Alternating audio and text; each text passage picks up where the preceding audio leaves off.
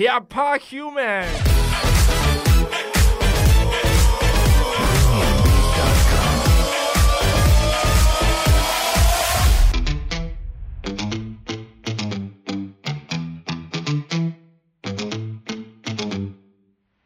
耶！大家好，我们是 Hip Hop Human。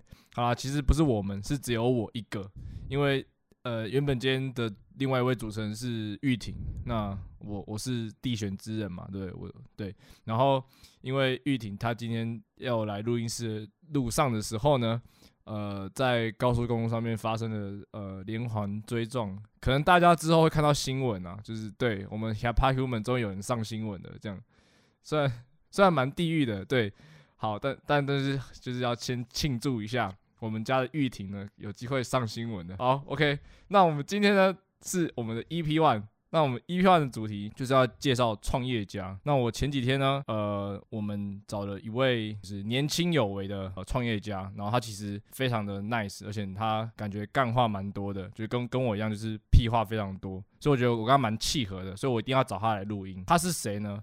他是你的詹的老板，叫做小郭，小郭。Hello，大家好，我叫小郭。小郭，你平常不是这样子的。我平常，我平常确实不是这样。我现在有点像是在上班一点点的感觉，因为我也是第一次在录 Podcast。所以我先进入状态一下。好，我们刚刚不是已经喝了很多杯了吗？很多杯吗？不行不行不行吗？还要再再两杯下是不是？还在挖吐了，不行不行。哦，其实我我刚刚啤酒也喝有有点多，我现在其实有点胀，不太舒服，喝太快了。好，OK，那我们就屁话不不多说，我们先来先问你，就是你当初创这个，就是你的契机是什么？契机？其实我一开始不是要做。古着这个东西，但我那时候其实已经做出我惹詹的这个形象了，这个品牌。我那时候是卖新品为主，然后那时候是在大一下的时候，那时候是诶怎么讲寒假，然后那时候我就想要想说赚个钱好了，然后我就开始卖衣服，诶，因为我自己也蛮喜欢穿衣服的，然后卖卖卖卖，发现诶古着这个东西好像蛮酷的，然后我就一头栽进去了，然后。之后我就开始想说，那我不如我喜欢的话，我不如就直接开始做，所以我就开始我这一段旅旅程吗？算旅程，对，到现在也差不多三年，三年多了吧，对。但我其实不会太跟别人讲说我做这么久，我都会跟人说我做一年多而已。其实大家听听出来，就是呃，他做三年多，但事实上呢，他的年纪呃。呃，是大家就是想象不到的。他是大学刚毕业，对，大学刚毕业。听我的声音应该也听不太出来，看我的长长相应该也是看不太出来。大家都以为我 二十六到二十八吧，差不多，差不多。但其实你现在才二十二，二十二，对，刚满二十二。哇，等于说你三年前是你十九岁的时候开始出来创业，十八岁还没十九，十八岁还没十九，对。我操，这个呃好，我们那时候是二零一九年，我们输一大截了。输没有什么输，只是比较早开始，也没有也不会比较快成功啊。太厉害！呃，然后我先跟你说，我们因为我们的主题是 h a p a h a p a 的意思是日文的一百趴的意思。嗯，那一百趴的 human，它的意思就是说，哎，这个人他会成功，他可能一百趴的因素可能占有多少跟多少？那你觉得你成功的因素？分别是占有哪哪哪些？就是你可以定义，就是就比如说，呃，有些人他的成功因素是阿姨，因为他有一天在酒吧喝了酒，然后遇到一个阿姨之后，他觉得，哎，这个阿姨好有钱哦，那我百分之百都可以把我自己的人生奉献给阿姨。哦，对，这种这种感觉，你是阿姨觉得我是我是哥哥啦，但是我觉得那个也不太算是成功的因素，我觉得都是一点点一点点累积而来的。我觉得第一个最重要的就是勇气，对你有没有勇气踏出那一步？对，然后我刚好就是我那时候就很很有冲劲嘛，我就先冲了，然后我就遇到我，诶，我觉得我人生蛮重要的一个人，他其实算我的上游，但他会以过来人的角度来跟我聊天，然后跟我讲说怎么样会比较好。对，然后我觉得很多人缺少的就是勇气。其实你都知道怎么做啊，你看那些在做什么生意的人，其实他有很难吗？其实没有，重点是你有没有那个勇气。迈出第一步，你不能只是在那边讲而已。所以你的第一个是勇气，对，第一个是勇气。第二个，第二个我觉得是你要做，你要持续下去的毅力吧。就是你要一直想说，我当初为什么要做这件事？嗯，对，然后你要一直去鞭策自己，一直去往前去 push，不能停在那边。像其实我自己也有犯过很多错，不然我不会做这么久，还这样，还只有这样而已。因为我一开始的时候，其实大二到大三的时候会比较颓废一点，我那时候会觉得，哎，那就随便，我就轻松做就好。嗯，但我觉得现在来看。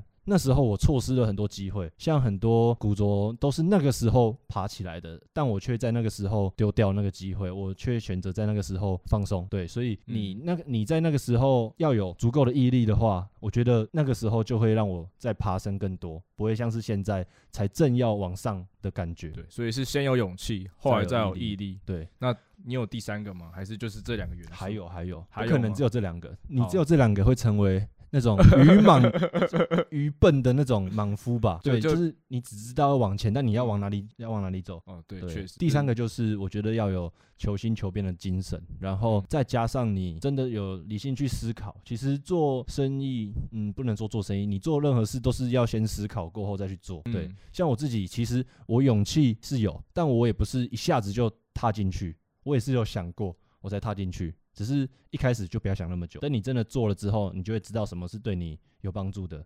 那你那时候想了什么？我那时候想说，做衣服这一块的话，嗯，它第一个，它大家都需要买衣服，然后刚好我的优势是我年轻，我知道大家喜欢什么，对，然后再来是踏到古着这个领域之后，我就想说，哎，我现在才知道，代表还有很多人不知道，代表这还是一个蓝海市场嘛，呃，我就把头埋进去做了，这种感觉。那还有吗？没了。嗯。应该说，那我这样问你好了，就是你觉得这三个元素是你目前最主要的三个元素？对。那你觉得分别？你觉得这三个元素哪个是最重要的？最重要，我觉得是求新求变的精神。目前来说的话，因为对，因为你像你做餐饮，你做什么，其实大家都会有一个模式在那边。嗯。但你如果跟人家用一样的模式，你没办法被人家记住啊，对啊，像卖衣服也是啊，你都卖一样的古着，那谁理你？就是要靠一些特色出出去做创新，对啊，其实这个就是最难，所以我们每天都在想到底怎么搞，到底要怎么搞才会让人家记住我们？那就是古着店嘛，它其实是放就是比较 old school 的东西，对，因为它现在跟现在比较主流的那种衣服穿搭有些不一样。那我想问一下，就是古着它会随着呃可能时间的因素，然后大家的穿就是风格也会不一样。就是你观察这这三年做下来，我觉得一定会有不一样，因为其实古着它虽然算是一种小众，但它也有它的流行在。嗯嗯，它的流行，那比如说今年流行是今年代表，嗯，我觉得今年流行就是改制的东西，改制对改制的东西，比如说我把一件衬衫改短，然后女生会爱这种东西，或者是我去做拼接，把这块哦衣服的布料跟另外一件衣服的布料合在一起，变成一个新的东西。对，像裤子也可以。嗯，对，因为其实古着还有分，比如说我这一批货，因为如果你是卖真的古着的话，嗯，你会知道你卖这件这个款这个品相啦，这个品相它不会一直都有，因为它毕竟是某个年代出来的东西，对，它一定有它的，就是它有它的量在那边，你拿完就没有了。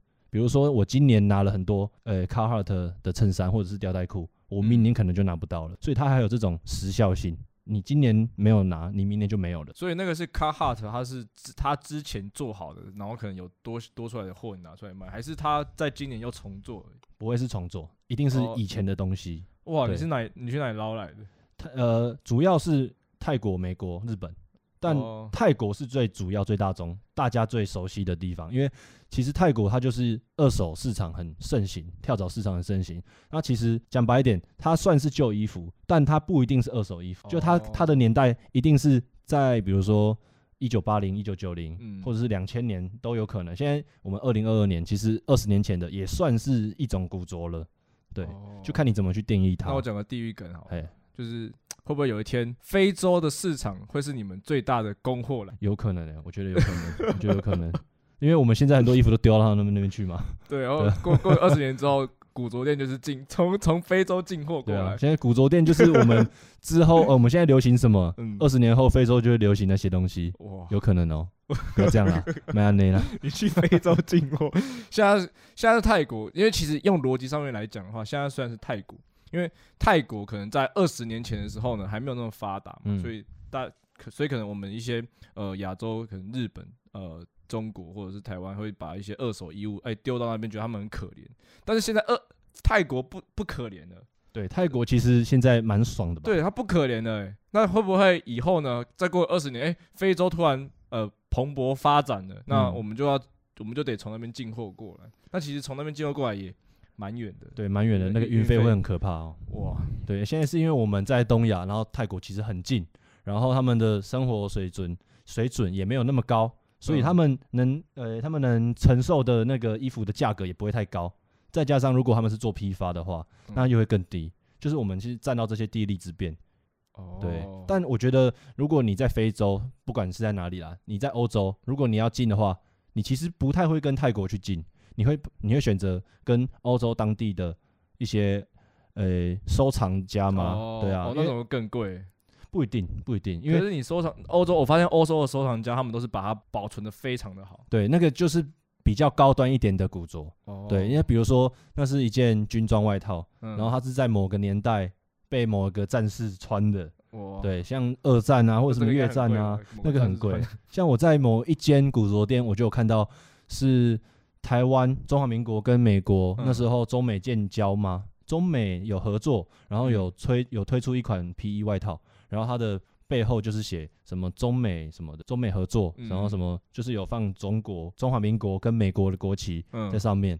然后那一件，老板跟我说，之前有外国人看到那一件很喜欢，他是美国人，然后嗯他想要跟他买，用四万块买，但老板不愿意，因为他那个价值远比四万块还高。讲到这个这个美国跟台湾的那种呃东西，嗯让我想到，其实台湾在呃经济刚起飞，可能哎刚国民党刚过来的时候，嗯那阵子不是打就是打仗嘛，然后导导致那时候民不聊生。那其实那时候的台湾人，我他们很常把米袋缝成哦裤子。对对对衣服对对，那么你们有进这种？哦 还没看过，还没看过。我觉得那个应该到最后都被丢掉了，对，应该都被丢哎、掉了。如果还有那个真的很有真的很真的很强。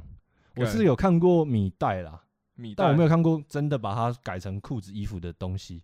我是有听过他们有套住，那是历史课教的吧？哦对对，他们都会这样子，但是我确实没有看过，但那个算古着吧？以定义来讲，我觉得蛮屌的。没三十三四十年代的时候，那时候的流行穿搭那，超久了，虽虽然蛮地域的，但是那是流行那时候的流行我穿搭。觉得这个很有历史意义。对，没错，对所以我觉得它更应该留留下来，但好我也觉得像没有。对，真的没看过。你可能要去某个长辈的家里面，嗯，如果他有收藏癖，你可能可以去翻一下。